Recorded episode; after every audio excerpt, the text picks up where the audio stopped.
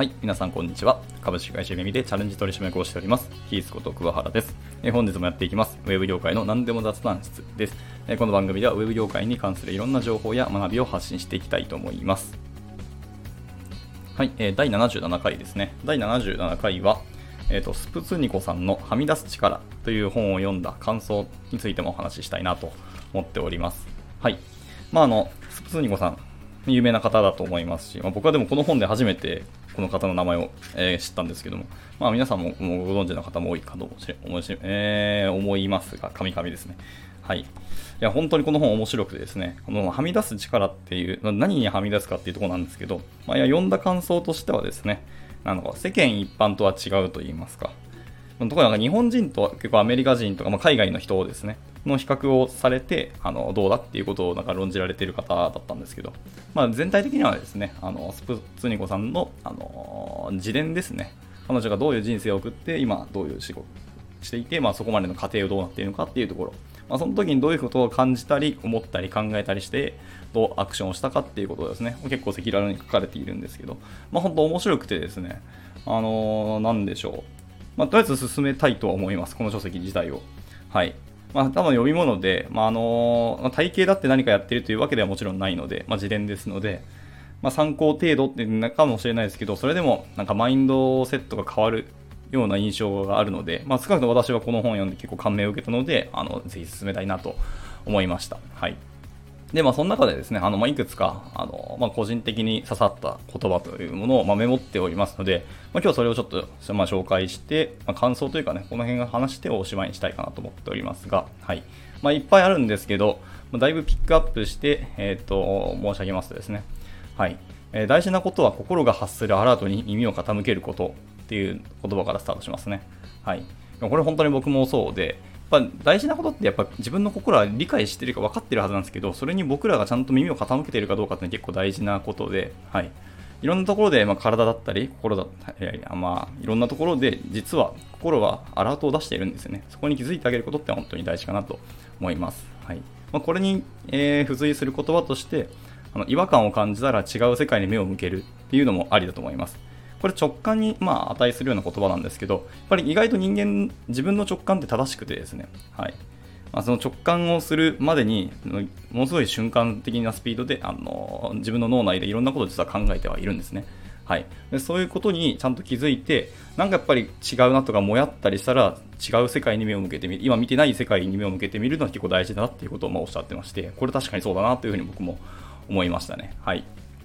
あとはですね、次ですけども、えっ、ー、と、日本人の大半、まあ、大人ですね。大半じゃないですね。日本人の大人は議論が苦手。でまた、その、異なる意見の共有に過ぎないみたいなところがありますけど、この言葉結構好きでですね。はい。議論って別にあの、討論とか対論とかではなくて、あくまで、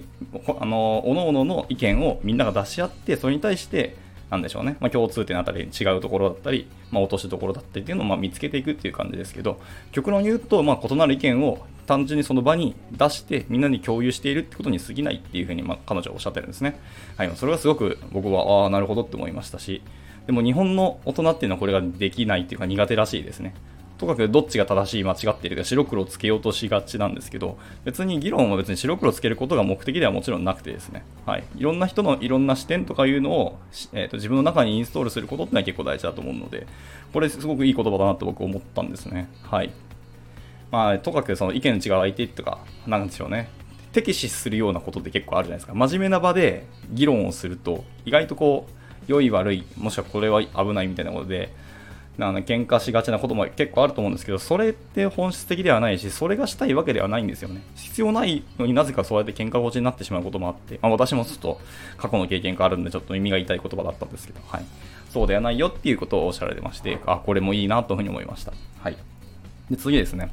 えっ、ー、と、正しいことを先生から教えられる日本の学校と、何が正しいかを考えるアメリカンスクール。はい。この比較は僕面白かったですね。で、彼女は別に日本がだから間違ってるっていうことをおっしゃってるわけじゃなくて、ただの文化の違いを、考え方の違いで、どちらにもメリットあるし、まあデメリットもあるけどっていう視点で、まあ論じられてましたけど、でも、これは本当そうですねと思いました。日本はまず先生から正しいこと、これが正しいっていうふうに教えられるんですね。だからこれ以外のことは逆に言うと間違ってるっていう教育を日本はずっとしてきたわけですよ。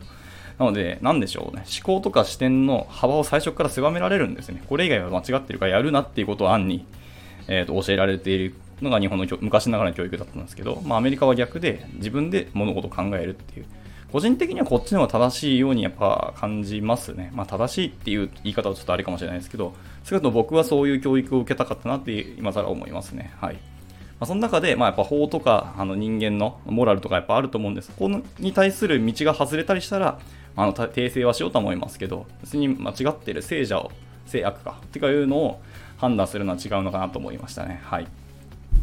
で、次ですね。次、えっ、ー、と、普通はほにゃほにゃみたいな言葉があると思うんですけど、こういう言葉は本当に危険で疑ってかかるっていうふうに彼女はおっしゃってましたね。はい。まあ、これはもう言葉の通り、そのままですね。はい。まあ、普通はどうだから言っても、だから自分はどうかっていうのはまた違う話であって、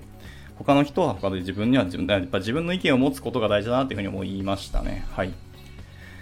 はい。まあ、いわゆるあの、オンリーワンになるっていう言葉があると思うんですけど、それと同じことかなと思いますね。はい。まあ、ナンバーワンじゃなくてオンリーワンっていう、まあ、そのナンバーワンとオンリーワンの比較も、まあ、全然あるんですけど、今回はそういう話がしたいんじゃなくて、単純に普通はっていう、一般的な話じゃなくて、自分はっていうオンリーワンになることが大事だっていう話ですね。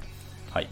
あとですね、え、ー、と、過去のいろんな経験は人間の多様性を、多様性を学ぶレッスンっていう言葉ですね。こう面白い表現だなと僕思いました。はい。まあ、レッスンっていう言い方がなかなかこうセンスあるなと思っていて、まあ、僕もレッスン受けたことはもちろんあるんですけど、まああのまあ、いろんな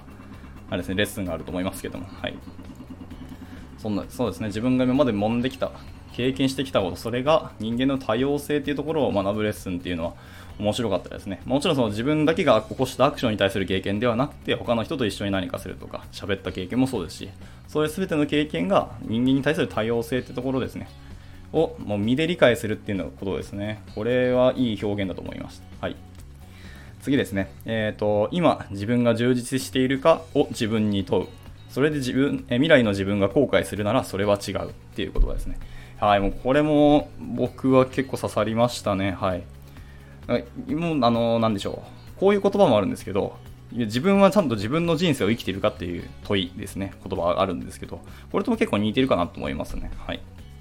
そうそれをまあ彼女は充実しているかっていうふうに問うたわけですけど、まあ、本質は一緒だと思いますね。はい、他人の人生を生きているのか、それともちゃんと自分の人生を生きているかって結構大事なことで、でその今やっている行動とか選択を続けていたときに、自分の未来が、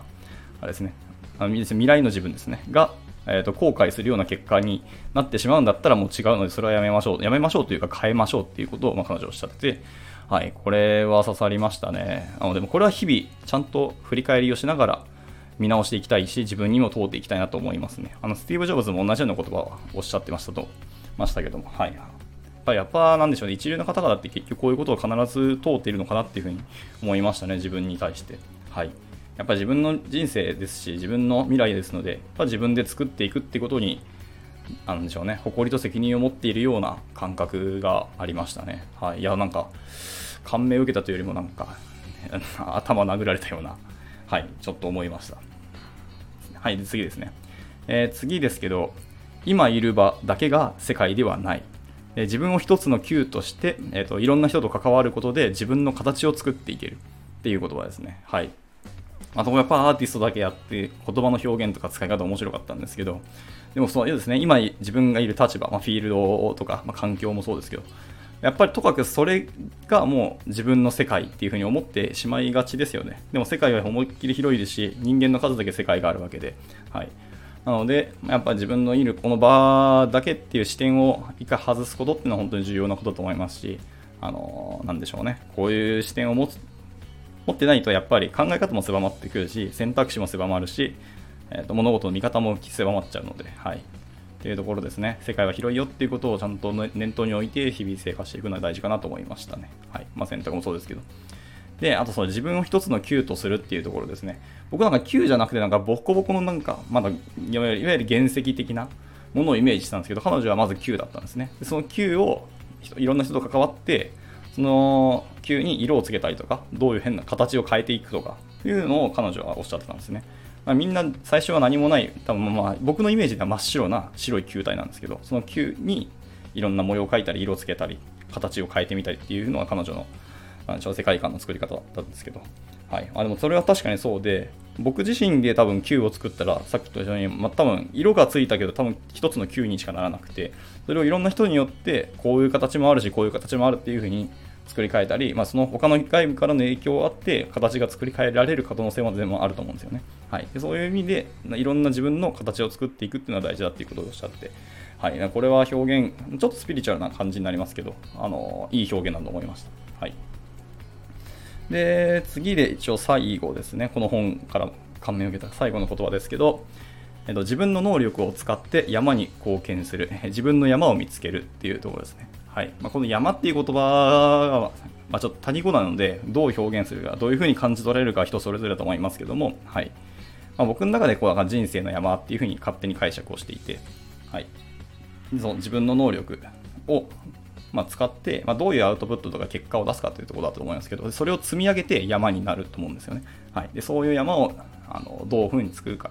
またその自分の山を見つけるっていうのは、これはですね、僕ととも会社がちょっと違うんですよ。作るとかじゃなくて、そもそも山があって、それを自分の能力で自分で見つけるっていうお話だと思うんですけど、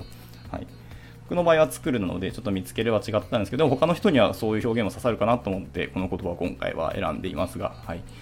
でも大事なことはやっぱその自分の能力を使ってっていうころがポイントだと思ってて、まあ、その能力っていうのは別に自分のスキルとか、あの、どなんでしょうね、技とか力とか、腕力とか、いろいろあると思うんですけど、その能力の中にやっぱり、ま、他者との協力は僕はその能力に入れていいのかなと思いました。巻き込み力とかいうのかな。はい。誰かに手伝ってもらうとかっていうのを含めて自分の能力なのかなと思っています。という意味で、あの山に貢献する。山、まあ僕は山を作っていくなんですけど。はい、っていうイメージですね。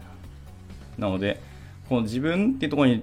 ちゃんとなんかフォーカスを当てて、でも、なんでしょうね。自分個人一人にとどまるんじゃなくて、自分の世界だけで見るんではなくてっていうところですね。はい。っていうのをやっていくと、えっ、と、なんでしょうね。いわゆる、この本の題名、タイトルにある通り、はみ出す力、はみ出すってところですね。はい。に、ちゃんといけるのかなと思います。結局、自分個人の時点で、まあ、ぶっちゃけ言うとはみ出してるはずなんですよ、本来は。はい、一般的にはとか普通はっていう言葉あると思うんですけど、でもやっぱり自分は自分なわけで、まあ、その時点でもうはみ出すもクソもなくて正直に言うと、はい、やっぱオンリーワンなんですよね。なので、まあ、それをどうちゃんと理解して、それをどう生かしていくか、その先にどういう選択をしていくかっていうところが大事だと思いますし、まあ、そういうことをこの本は訴えているのかなというふうに思いました。はいというところで、まあ、今日はこの本の紹介がしたくてお話しさせていただきました。ちょっと長くなってしまって申し訳ないですけどね。はい。でもまあ、参考になれば幸いですし、本当に面白い本でしたので、ぜひあの読んでいただければなと思っております。まあ、今回こんなところですね。はい。まだ、えー、と何か聞きたいことや話してほしいことなどあれば、いつでもレターをお待ちしておりますので、あのお気軽に投げていただければなと思います。ではまた次回の収録でお会いしましょう。バイバイ。